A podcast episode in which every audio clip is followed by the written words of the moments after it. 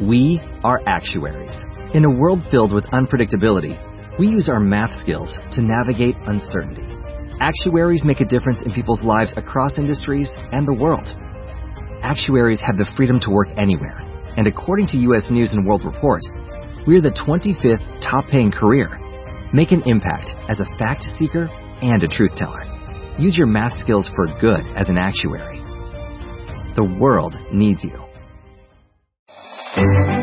Disfruta de tus podcasts y radios favoritas en tu móvil. Descarga y escucha tus episodios cuando quieras, incluso sin conexión. Recibe notificaciones de tus suscripciones y mucho más descargando gratis la aplicación de iVoox.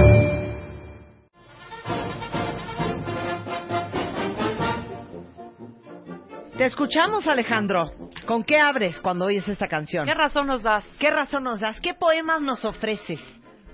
Por ejemplo, Campanas de Villayala, ¿por qué tocan tan dolientes? Es que ya murió Zapata y era Zapata un valiente. Eres un amor, te amo con toda mi alma. Alejandro Rosas es nuestro historiador de cabecera y ahora sí que un poco de clases de cultura esta mañana en W Radio, porque sabían ustedes que un día como hoy fue la matanza de Tlatelolco. Así es. Y hacemos una crónica de lo que pasó esa noche, del ambiente político, un poco de lo que de lo que causó que esto sucediera y bueno, de las consecuencias que tuvo en la historia de este país. Entonces, arra arránquese, profesor. Y pongan atención, muchachitos, porque vamos a hacer preguntas al final. Exacto. ¿Rebeca? Estoy de acuerdo. Ok, venga. Mira, eh, eh, quizá el movimiento estudiantil del 68 se reduce al 2 de octubre, porque exactamente ese día es cuando se da la famosa matanza en Tlatelolco. Una matanza que desde luego es de las páginas muy vergonzosas de la historia de México, terribles, oscuras, que te muestra un sistema entonces que estaba totalmente cerrado, autoritario, impune, corrupto, Ajá. y que la única manera que tenía para responder frente a cualquier tipo de demanda era la represión. Era un México muy duro. O sea, y era un México además con un presidente que, eh, Díaz Ordaz, que realmente él creía que era la encarnación de la patria en la investidura presidencial. Y además se le respetaba mucho al presidente entonces. Claro, a ver, entonces vamos a empezar desde el principio, porque seguramente muchos de ustedes han escuchado del eh, 68, pero no tienen claro ¿Qué- quiénes qué pasó? eran, ¿Cuál era el qué. conflicto? A ver, Ajá. eran de la UNAM, ¿no? Y del IPN. Así es. Mira, todo empieza con una riña. El 22 de julio del 68 hay una riña entre la vocacional 5 y- y la 2 con una preparatoria que se llama Isaac Ocho Terena. Ajá. Estaban jugando tochito, entonces típico que se calientan, se pelean y entonces empieza un zafarrancho ahí y llega, va a llegar, van a- va a llegar el grupo de granaderos a reprimirlos, para reprimirlos no Pero como todo empezó por un partidito. Sí, sí, sí. De fútbol. Bueno, hay que decir que ese año fue muy difícil en el mundo. Por ejemplo, hay manifestaciones como también de libertad en París, en Estados Unidos. Los chavos están luchando por no ir a la guerra de Vietnam. Ajá. Es un momento como muy explosivo. Quizás el, el año más, de la década de los 60 es el año más explosivo en términos del anhelo de libertad. Se hablaba de- del, del socialismo como una vía distinta para el capitalismo. O sea, hay un ambiente en el mundo como para la libertad. Sí. Y aquí en México lo que desata este ambiente de libertad para tratar de abrir un sistema que estaba muy cerrado como era el político mexicano, eh, está ya con una simple trifulca de, de, de gente, de chavos que habían estado jugando tochitos, se calentaron y entonces empiezan a- el zafarrancho y llegan los granaderos y hacen uso de violencia, eh, macanazos a la vieja usanza, o sea, verdaderamente no había nadie que se detuviera eh, en ese sentido. Sí hubo un exceso de violencia de los granaderos. Claro. Entonces- Y esto fue mucho, esto fue en julio. 22 de julio. Ok. Dos días después, o tres días después, más bien el 26 de julio, recordemos que ese día se conmemoraba el inicio de, eh, La Revolución de la Revolución Cubana. Cubana. Claro. Exactamente. El asalto al cuartel Moncada, todo lo que había significado la Revolución Cubana y que además era muy importante para los estudiantes mexicanos en ese momento, porque había triunfado la Revolución Cubana y la idea socialista en América. Entonces, muchos estudiantes creyeron que era la vía para tener un mejor país en México. Ok. Entonces, el 26 de julio, inspirados en la conmemoración de la Revolución Cubana, salen los eh, alumnos del IPN, de la UNAM, a manifestarse Y entonces, en pro de la Revolución. de la Revolución. no pidiendo la revolución. Es como hoy mucha gente se va a sumar al 2 de octubre. Sí, celebrando un poco el socialismo sí. cubano. Y, Sí, exactamente. La idea de que pues, había triunfado y de que sí había una vía distinta y demás. Y entonces pues eh, nuevamente el gobierno, ¿cómo re- responde? Pues enviando otra vez al cuerpo de granaderos y hay una represión importante en ese 26. O sea, ya van dos represiones con ganaderos, Dos con granaderos. Exactamente. Ahora, hay que, hay que pensar también en lo siguiente. Para el gobierno sí era como, eh, lo cual no lo justifica, sí, sí había temor, porque número uno, se acercaban las Olimpiadas. Acuérdense que ese año tendríamos Olimpiadas el 12 de octubre. Ajá. Y entonces estábamos hablando de finales de julio, quedaba agosto, septiembre, o sea, dos meses antes de las Olimpiadas, ya se pensaba que podía haber algún problema. Entonces, básicamente, Díaz Ordaz dice, ¿qué hago para que esto no se me vaya a salir a control? Porque estoy a menos dos horas de las Olimpiadas Claro. mundiales aquí en México. Y seguramente le dijo a su secretario de Gobernación que no era una perita en dulce, de hecho creo es el principal responsable, Luis Echeverría, que va a ser el sucesor en la presidencia. Entonces, eran, eran Párame digamos, este rollo. Sí, y eran de los duros, no era, no, no se tentaban el corazón y de, no existía por entonces la idea de los derechos humanos No, y de, olvídalo, nada. no, no había eh, un jefe de gobierno que dijera no voy a tocar a, a la manifestación, no va a haber granaderos, no, no, no, al contrario. Una de las Con toda la premisas del gobierno de Díaz Ordaz era el orden. A fuerza quería siempre que todo estuviera en orden.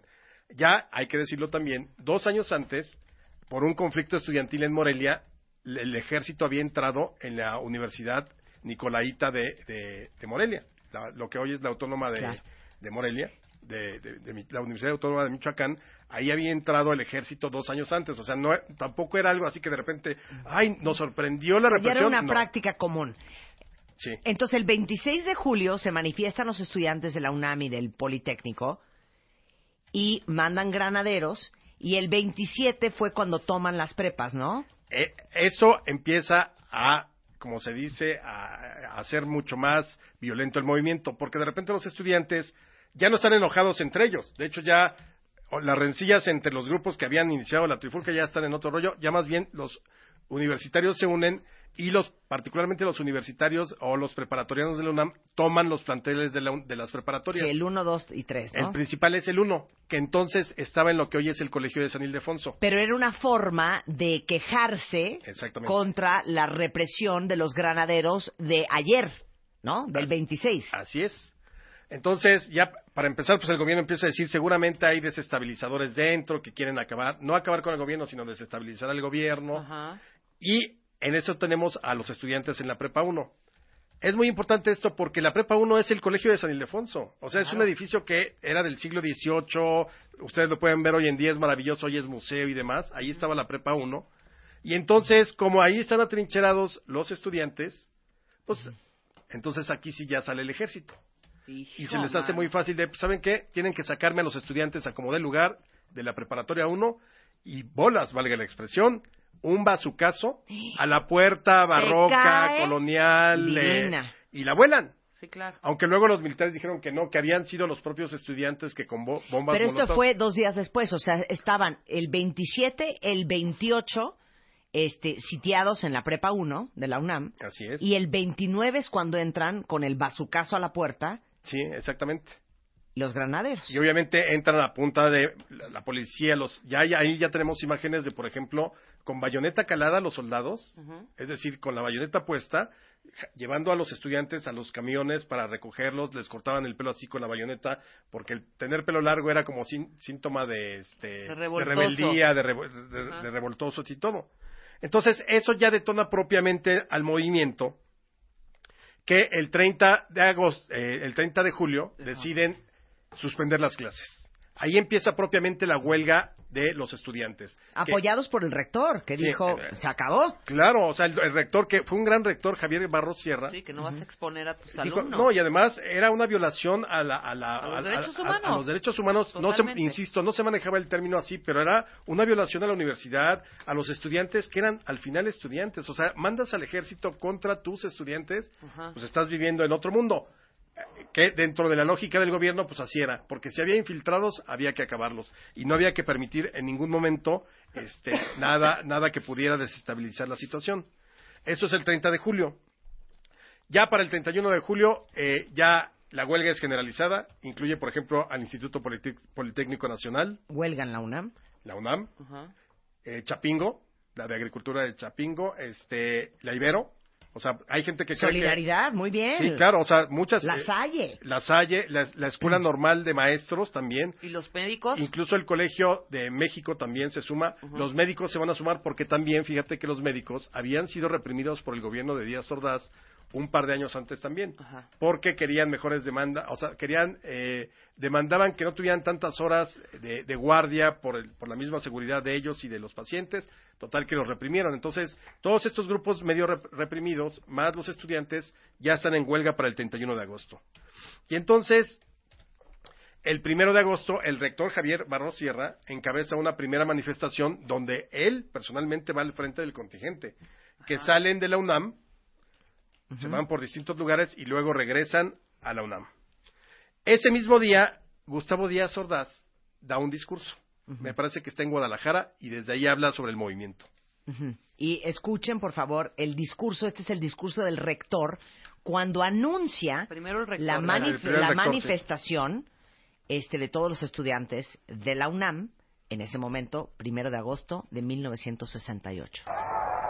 Quiero comenzar con indicar que por petición de numerosos sectores de maestros y estudiantes de la universidad, para demostrar una vez más que vivimos en una comunidad democrática, nuestra manifestación se extenderá hasta la esquina de insurgentes Félix Cuevas. Y ahí escuchamos cómo invita a todos los estudiantes a manifestarse y caminar, como dices tú, desde insurgentes hasta Félix Cuevas. Y de regreso, fíjate que es muy importante porque es de las pocas manifestaciones opositoras que se realizaban. No es como ahora que cada día hay 17. Claro. En ese momento fue algo totalmente innovador, algo así que causó gran expectación, que además el rector de la máxima casa de estudios saliera a manifestarse con los estudiantes eh, y, y obviamente sobre insurgentes y luego regresara hacia CEU. Desde este día que se manifiestan eh, los alumnos y que está en huelga las universidades más importantes de todo el país, hasta el 2 de octubre, que fue la matanza de Tlatelolco, todo lo que sucedió, regresando con Alejandro Rosas en W Radio. Hoy seguramente van a ver en todas las redes sociales cuentavientes el tema de la matanza de Tlatelolco de los estudiantes por parte del gobierno. Entonces, para que ustedes no los tomen por sorpresa, para que ustedes puedan tocar el tema con conocimiento de causa, trajimos a Alejandro Rosas, nuestro historiador de cabecera en W Radio, para que les explique cómo sucedió todo este movimiento. Y como lo escucharon en la primera parte del programa, todo comienza justamente un este en el mes de julio, cuando en un partidito entre el IPN y la UNAM se arma una trifulca, hay una rebambaramba entre la Vocacional 2 y la Prepa Isaac Ocho Terena en la Ciudadela, y de ahí pues empieza todo el, el tema. Eh, Nos quedamos antes de irnos a corte en la invitación a la manifestación de toda la UNAM de que encabezó el rector que en ese momento en ese momento era Barro Sierra y eh, justamente el discurso que pronunció en Guadalajara eh, el presidente Gustavo Díaz Ordaz tendiendo una mano a quien Fíjate que es quisiera agarrar. Muy interesante ese discurso porque fue la primera manera o la primera muestra de que quizá había posibilidades de un entendimiento. Entonces él dice en el discurso, dejo aquí mi mano tendida, quien quiera tomarla. Los estudiantes decían que le hagan la prueba de la parafina a esa mano. Claro, Porque exacto. ya había habido balazos, ya había habido heridos, ya, había, claro. ya, ya había, ya había presos políticos por Claro. ese momento. Entonces, imagínense ustedes que está en absoluta huelga la Salle, la Ibero, el Poli, está el Colmex, el IMBA y, por supuesto, la UNAM y la Normal Superior y Chapingo. Entonces, todas las universidades están en huelga. Y el 2 de agosto entonces se crea, digamos, el órgano rector o el, el, el- el grupo con el cual se va a justificar todo el movimiento, que es el Consejo Nacional de Huelga. Eh, CNH, como se le va a conocer, donde van a estar eh, muchos estudiantes, maestros y demás. Muy importante porque ese Consejo Nacional de Huelga, unos días después, ya lanza un pliego petitorio. Hasta este momento se han pasado ocho o nueve días y hasta, no, ya 15 días, y en este momento es cuando finalmente sabemos ¿Qué qué, es, qué lo que quieren los estudiantes, no? estudiantes a los, eh, a, a- a la presidencia. ¿Qué le O sea, exigiendo? libertad de presos políticos, la destitución de los jefes policíacos, desaparición del cuerpo de granaderos, la indemnización a familiares de todos los muertos y heridos desde el inicio del conflicto, en fin, es un pliego petitorio con seis puntos. Y fíjate, es muy importante porque hoy, o sea, hoy todo esto lo hemos dado 17 veces desde que desde que hay más libertades en México. O sea, realmente era un pliego petitorio para para lo que vemos hoy en día muy inocente. Libertad de presos políticos que destituyen a una autoridad, que quiten el cuerpo de granaderos, o sea, realmente eran cosas que se podían haber negociado y cumplido muy fácilmente. Quizá lo más importante es la derogación de los artículos 145 y 145 bis Que- bis del del Código Código, Penal, que que contemplaba un delito que se llamaba disolución social, que era un arma del Armar gobierno. Exactamente. Como no, no definía, podía ser por irle a mentar la madre al presidente o simplemente por estar en la calle diciendo viva México, eh, no queremos a Díaz Ordaz, te podían meter a la cárcel por el delito de disolución social. Represión total, hijo. Exacto, y era un delito que se había creado desde la época de la Segunda Guerra Mundial para combatir a los que podían ser enemigos del Del régimen, régimen. mexicano en la Segunda Guerra Mundial, italianos, alemanes, etcétera. Pero se utilizó para acabar con toda la oposición desde entonces, ferrocarrileros, maestros, médicos. Claro, pero pensemos en una cosa.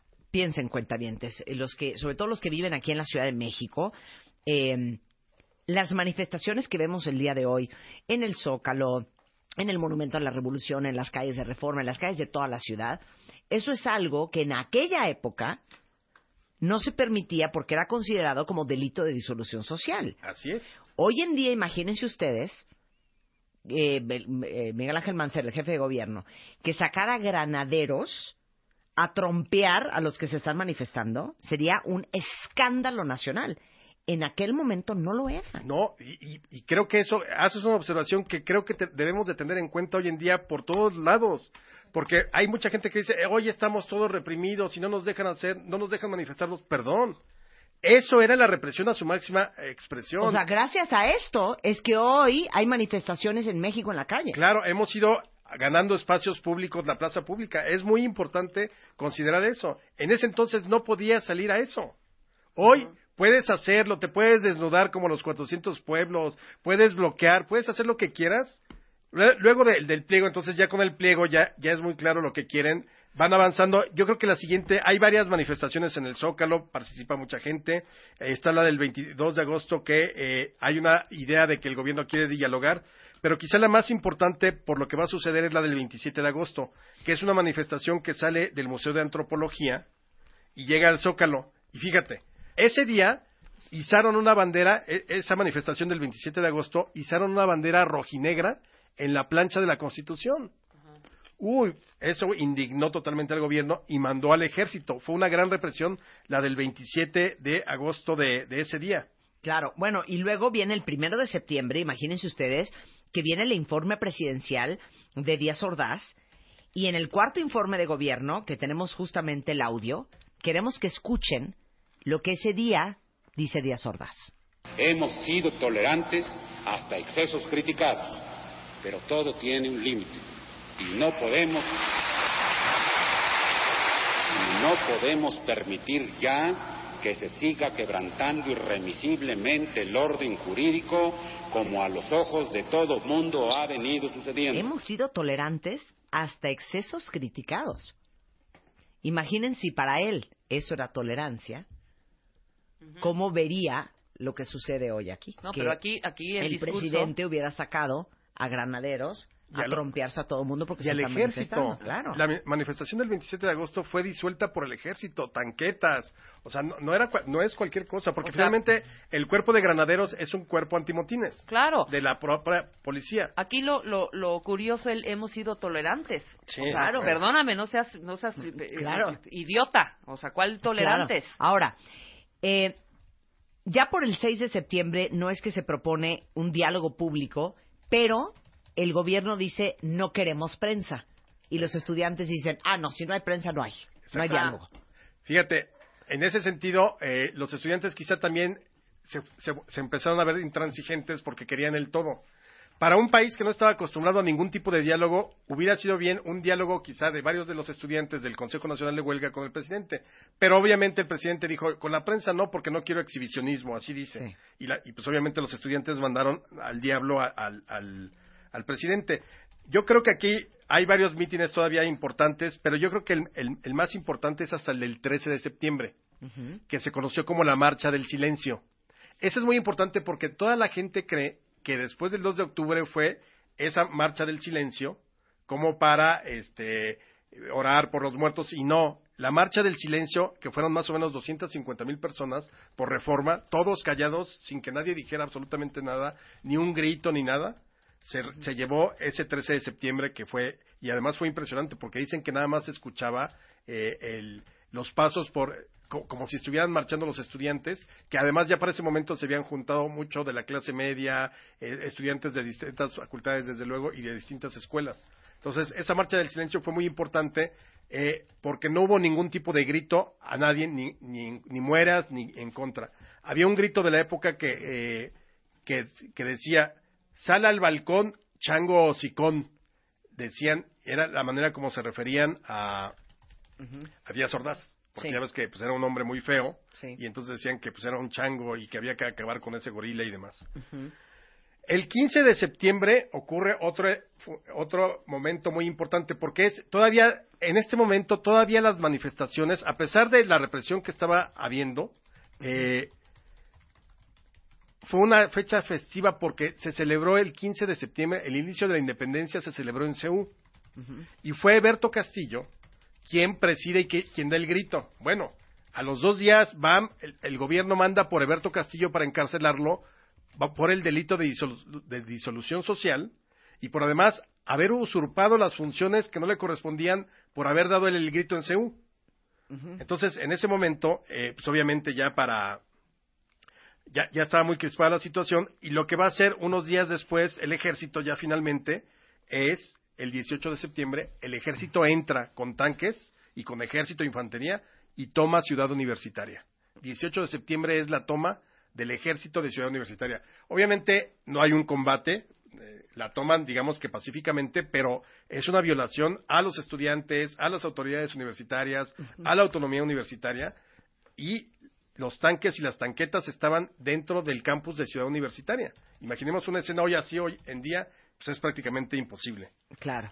Ahora, eh, ¿cuál es el siguiente gran momento? Porque, de hecho, el rector de la UNAM, Barro Sierra, dice, por favor regresemos a clases. No estoy pidiéndoles que dejen de manifestarse, pero vamos a poner un poco de orden y estructura y que todos los alumnos regresen. Bueno, del 18 de septiembre a el, el siguiente momento será por el 27 aproximadamente, por el 24, que es cuando también el ejército entra al casco de Santo Tomás, que digamos es el campus del IPN, del Instituto Politécnico. Entonces ya con estos dos lugares ocupados, pues ya finalmente el ejército decide salir el 30 de septiembre para regresar a clases. Eh, de todas maneras, el- la universidad se sigue manifestando en contra de lo que ha hecho el ejército, pero el 30 el ejército desocupa la universidad. Ya para ese momento entonces se planea un mitin importante el 2 de octubre de 1968 en Tlatelolco. Ok. Entonces, llegamos finalmente al 2 de octubre. Sigue sin haber ningún en- eh, entendimiento entre el gobierno, sigue el mismo pliego petitorio, la represión sigue también a todo lo que da, y entonces los estudiantes deciden hacer un mitin el 2 de octubre en Tlatelolco para las 5 de la tarde, pero ya desde la mañana hay mucho movimiento de tropas, tanquetas cerca de, de- en las esquinas de la Plaza de las Tres Culturas.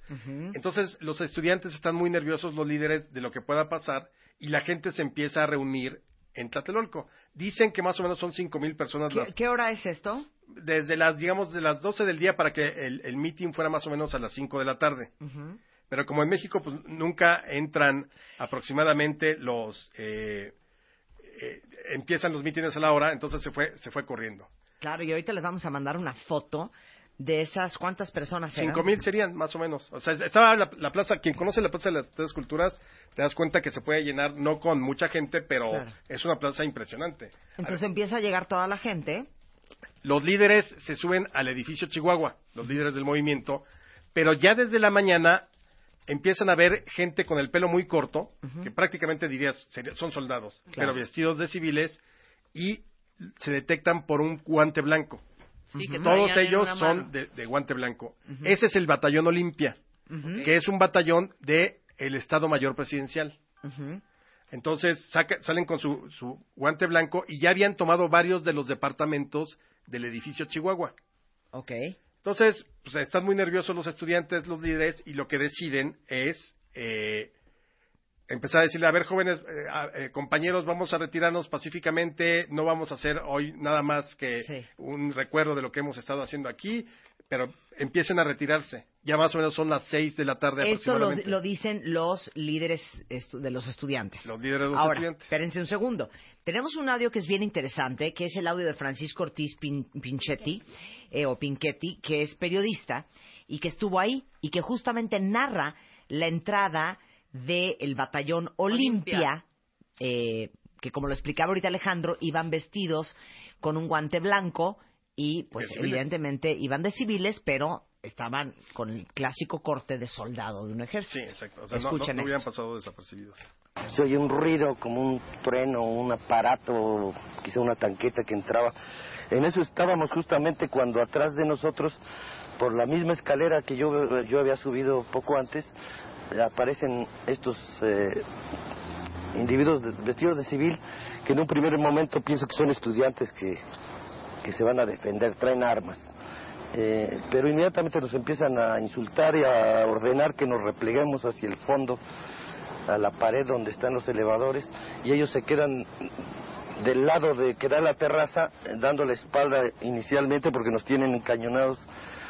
Eh, es el momento en que yo veo a uno de ellos con una pistola escuadra que se voltea hacia la plaza y hace los primeros disparos. Sí lo vio.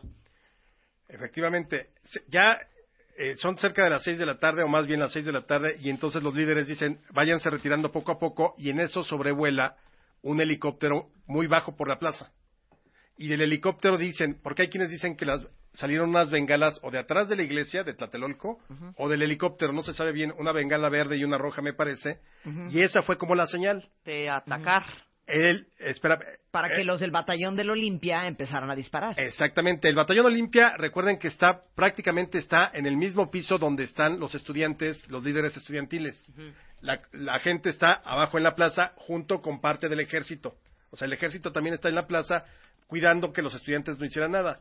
Entonces, cuando vienen estas bengalas, los del batallón Olimpia lo primero que hacen es capturar a los líderes que están ahí en el edificio Chihuahua Sí. Y ese mismo batallón Olimpia empieza a disparar desde arriba Hacia de- abajo. hacia abajo Claro.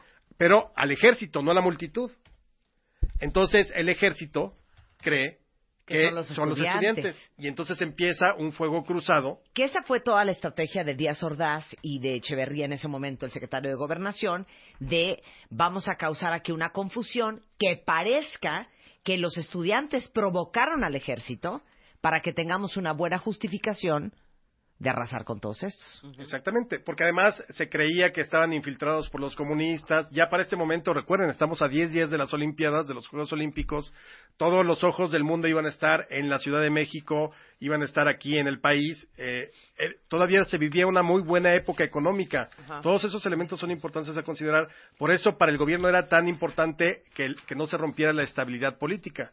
Entonces empieza el tiroteo a fuego cruzado y en ese fuego cruzado obviamente agarran a los estudiantes, eh, hay disparos, el ejército, hay, mucho, hay, varios soldados eh, heridos, incluyendo el general en jefe que estaba ahí en la plaza, que es Hernández Toledo, también cae herido, y entonces empieza el zafarrancho, tiros por todos lados, la gente trata de huir, hay quienes dicen, eh, y que está comprobado, que trataron de tocar en la- las puertas de la iglesia para que les abrieran, la iglesia no abrió sus puertas, y entonces pues quedaron prácticamente en una ratonera. Totalmente. Ahora, sí fue eh, muy violento el asunto. eh, los, eh, la- la- el, el tiroteo duró mucho más horas porque todavía se perseguía a algunos estudiantes. Los que lograron escapar, perfecto. Otros se los llevaron prisioneros. eh, otros eh, pues cayeron heridos ahí. Pero al final de la jornada, realmente no se sabe hoy en día cuántos murieron. Sí, no, o sea, no hay una cifra exacta. No, no, no. Y hay muchos desaparecidos hoy en día. Pero fíjate, lo que no sucedió es como lo hicieron las madres de Argentina. Aquí no hubo nadie, o sea, no hubo un comité que luego organizara a los deudos. Y hasta ahorita, incluso los propios líderes reconocen que solo hubo 34 muertos de los cuales se les conoce el nombre y 10 que no se conoce el nombre. O sea, aproximadamente Pero hoy sí 44. se calcula que fueron como 500, ¿no? Hay quienes dicen que fueron 500. Y Hay- Elena Poniatowska, si les interesa, te- escribió un libro maravilloso que se llama La Noche de Tlatelolco y publicó justamente la entrevista de una mamá que buscó entre los cadáveres a su hijo y reveló que por lo menos había contado 65 cadáveres en un solo lugar, no los 30 o 20 que inicialmente se había dicho. Exactamente. Hasta la fecha, nuevamente, como en muchas de las cosas que han sucedido así en México, no se sabe a ciencia cierta. Tampoco se sabe si Díaz Ordaz dio la orden personalmente. Hay quienes dicen que fue Echeverría quien la dio personalmente, pero hay incluso quien dicen que fue orquestado, o sea, todo este tipo de confusión para atacar al ejército fue orquestado por el propio Estado Mayor Presidencial de entonces. O sea, nuevamente, como en México la opacidad y todo, eh, eh, no, no nos permite saber a ciencia cierta qué sucedió. Pero lo Pero- que sí sabemos es lo que opinó algunos, eh, un par de años después, en 1970, eh, Díaz Ordaz sobre los hechos del 68. Escuchen esto. Disiento totalmente del criterio muy personal de usted, de que hay un hecho que ensombreció la historia de México. Hay un hecho que ensombreció la historia de unos cuantos hogares mexicanos. Yo le puedo decir a usted que estoy muy, muy contento de haber podido servir a mi país en tantos cargos como lo he hecho. Estoy muy orgulloso de haber podido ser presidente de la República y haber podido así servir a México. Pero de lo que estoy más orgulloso de esos seis años es del año de 1968, porque me permitió servir y salvar al país. Les guste o no les guste, con algo más que horas de trabajo burocrático, poniéndolo todo, vida, integridad física, horas, peligros, la vida de mi familia, mi honor, mi- el paso de mi nombre a la historia. Todo se puso en la balanza. Afortunadamente salimos adelante. Y si no ha sido por eso, usted no tendría la oportunidad, muchachito, de estar aquí preguntando. Pues el presidente, O sea, un perfecto dictador. sí, y Un sobre todo idiota, perdóname. O sea, perdón. un presi- y un, un sistema, ese es el viejo sistema político mexicano. Hemos cambiado muchas cosas, claro, y hoy sí tenemos libertades, aunque muchos la cuestionan, tenemos libertades que se consiguieron a sangre y fuego como lo vimos desde entonces y que ha costado mucho. Y gracias a los que compartieron, dice aquí una cuentaviente que su tía murió ese día del 68 en su negocio. Y muchos otros. Y sí, las familias de los muertos y desaparecidos no hicieron nada, nada, nada. ¿No? No, no, No hubo no, manera. Nada, nada lejano. Yo tengo amigas que sus hermanos estuvieron ahí y no los mataron. Sí. Pues ese es el 2, hay que pensar en nuestro 2 de octubre, que si no se olvida, hay que tenerlo presente. Muchas gracias, Alejandro. Como siempre es un placer tenerte en el programa. Si quieren seguir a Alejandro en redes, es arroba ARR1910. Y eh, pues tienes varios libros increíbles que si quieren conocer de la historia de nuestro país vale la pena lo lean. Muchas gracias, Marta. Muchas gracias, Como siempre, Alejandro. Es un placer. W Radio 96.9. 360 Radio, Twitter, Facebook, Periscope. wradio.com.mx y martadebaile.com.